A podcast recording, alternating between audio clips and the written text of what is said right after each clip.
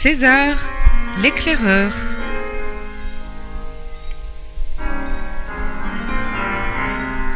Roman de Bernard Monteau.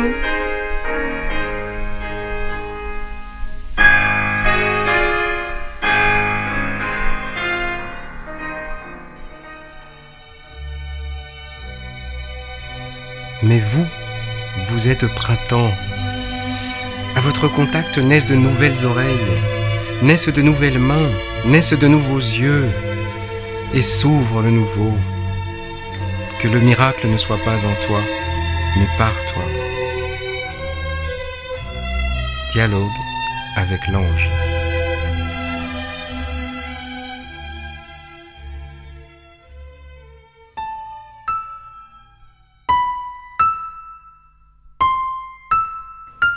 Chapitre 20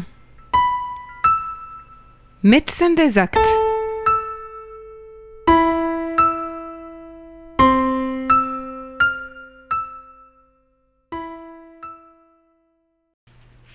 Cela devait être vendredi, le jour du ménage. Comme à son habitude, Madame Gachin, la concierge, s'activait énergiquement sur la poussière de mes meubles. Quelle curieuse femme Chaque chose était prétexte à un commentaire.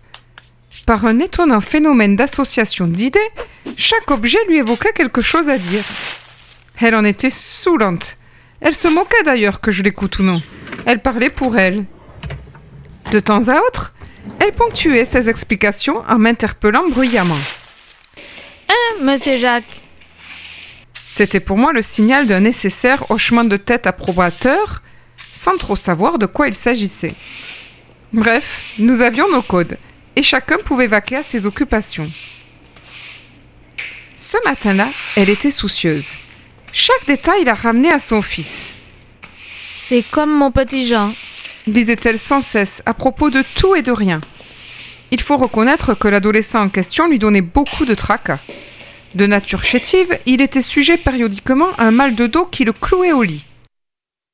Et puis il y avait son mari, un homme un peu aigri, dont la seule passion était les fleurs et les plantes d'appartement.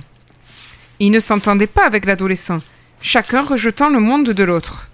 En plus, la puberté du fils n'arrangeait pas les conflits. Il se chamaille tout le temps. C'est pas une vie. Hein, monsieur Jacques? D'ailleurs, Rajouta-t-elle, ils se sont encore disputés hier soir.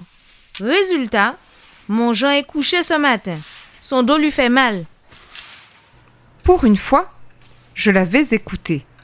Assis à mon bureau pendant qu'elle me papillonnait autour, je n'avais pas pu m'empêcher de sursauter à sa dernière remarque. Ainsi, son bon sens naturel lui avait fait comprendre la maladie de son fils. J'en étais étonnée. Tout à ma réflexion sur cette simplicité perspicace, je m'entendis lui répondre par inadvertance. Il faudra lui trouver une occupation commune, comme ça ils se disputeront plus. Elle fut horrifiée par cette idée. Pensez donc, ils ne se supportent déjà pas. Répéta-t-elle plusieurs fois, croyant que je ne l'avais pas comprise.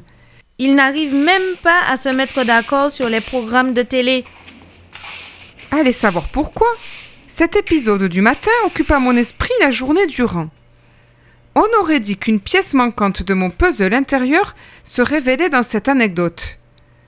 Bon, d'accord, ma réponse était un peu facile, mais il y avait là une piste à creuser, une sorte d'enquête à mener pour trouver un acte ou une situation permettant de les rapprocher. Après tout, n'étais-je pas comme à la terrasse du Grand Café, mais cette fois-ci devant un fils et son papa Il n'était plus suffisant de voir. Il me fallait trouver un moyen de les aider. Un moyen subtil pour qu'ils se rencontrent sans même qu'ils s'en aperçoivent. Brusquement, ce simple fait divers devint une énigme passionnante, une sorte de challenge où par un petit conseil adroit je devais être en mesure de restaurer la situation. Durant les jours qui suivirent, mon esprit fut totalement accaparé par mon enquête. À chacune de mes entrées ou sorties de l'immeuble, je passais prendre des nouvelles du petit Jean. Ils ne tardèrent pas, devant tant de sollicitude, à m'inviter à prendre un verre. Ce qui eut pour effet de me faire connaître tous les protagonistes du drame. Mais c'est encore cette bonne Madame Gachin qui me mit sur la piste. Décidément, son bon sens était plus efficace que mes grands yeux. En rentrant de mes courses, j'étais passée à la loge et c'est là qu'elle me confia. C'est de pire en pire. On va lui faire des piqûres. Moins son père le regarde et plus il se bloque. Mon mari, ça l'agace. Il dit que c'est un bon à rien. Moi, je ne sais plus quoi faire avec eux deux. En montant, avec mes commissions sous le bras, j'étais préoccupée par leur situation. J'ai rangé les légumes dans le frigo, changé l'ampoule de la cuisine et remis du papier dans les WC. Rien à faire, je ne pouvais pas m'empêcher d'y penser. César ne m'avait-il pas écrit Un jour tu ne supporteras plus le désordre des hommes, alors il faudra que tu les aides et ce sera plus fort que toi. Eh bien, j'en étais là. On aurait dit qu'une sorte de bilan se faisait malgré moi, comme un enquêteur essayant de mettre en ordre ses indices. D'un côté, le fils essayant désespérément d'intéresser son père, quitte à en être malade. De l'autre, un homme aigri, ne désirant qu'un enfant solide à son image. Pas une mauviette, quoi. Pauvre Jean, son dos criait son désespoir.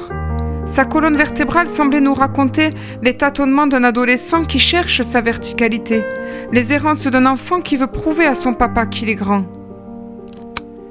Tout en préparant mon repas, cela me parut de plus en plus évident. Pour que le père s'intéresse au fils, il faudrait d'abord conduire le fils auprès du père. Souvent, César me l'avait répété. Si tu veux recevoir, donne d'abord. Ainsi, tout naturellement, le père reconnu se tournerait vers l'adolescent. Il me fallait donc trouver une activité où le père serait un spécialiste dont le fils viendrait chercher les conseils. C'est allongé sur mon lit, pour une courte sieste, les yeux rivés au plafond, que la solution a surgi. Comment n'y avais-je pas pensé avant? Le père n'était-il pas un de ces maniaques qui parlent à ses fleurs autant que sa femme parle aux objets? Bien sûr, le fils avait essayé de l'imiter, mais en vain. Voilà, j'y étais. Il me suffisait de prétexter mon incapacité à entretenir mes plantes, de proposer un peu d'argent au fils pour le faire à ma place. Et le tour était joué. À coup sûr, fier d'avoir été choisi, reconnu par un autre, il le dirait à son père. À coup sûr, il allait s'appliquer à nous épater, et pour cela, il demanderait sûrement conseil au vieil homme. Ensuite, on verrait bien. La proposition fut faite. Elle enthousiasma même le jeune garçon. Comme prévu, le fils voulut faire ses preuves à mes yeux. Comme prévu, selon les dires de Madame Gachin, les discussions allèrent bon train, chacun étant heureux que l'autre puisse l'aider. Allez, je peux bien vous le dire, j'ai même acheté une ou deux plantes supplémentaires, faisant croire à des cadeaux. Ah, quelle ruse J'en étais sûre, les problèmes de dos allaient s'arranger.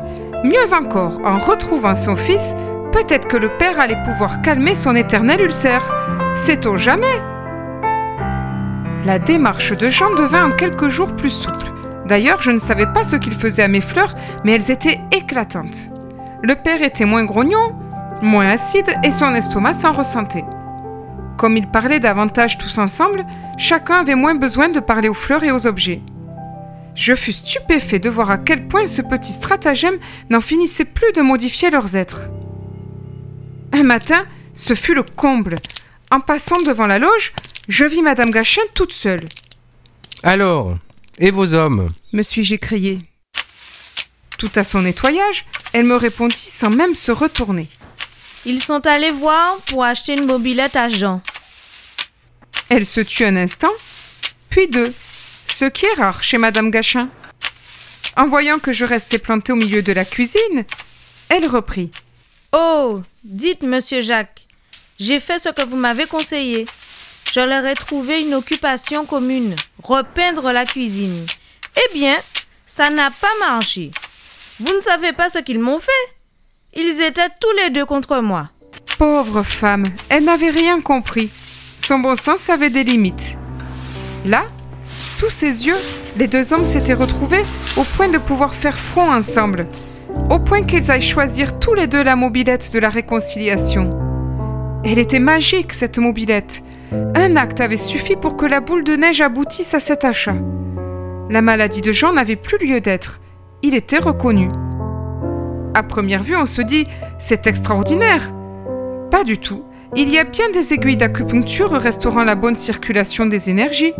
Et puisqu'il existe une homéopathie des granules, pourquoi pas alors une homéopathie des actes?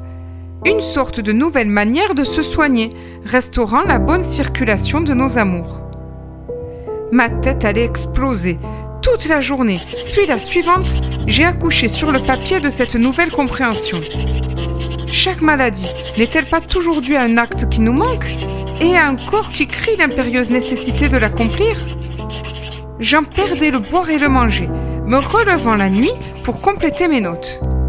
J'étais dans un état d'exaltation extrême, comme porté par la création qui sortait de moi. À travers ma découverte, je sentais la réjouissance de celui qui m'accompagne. Je sentais les grands yeux heureux que je sois enfin leur serviteur. Une science des actes, que dis-je, une médecine des actes, en tout point comparable aux médecines classiques, était en train de naître. Voilà cette preuve que l'univers attendait de moi. Une fois encore, César avait eu raison. Tout m'était donné sans même que je bouge.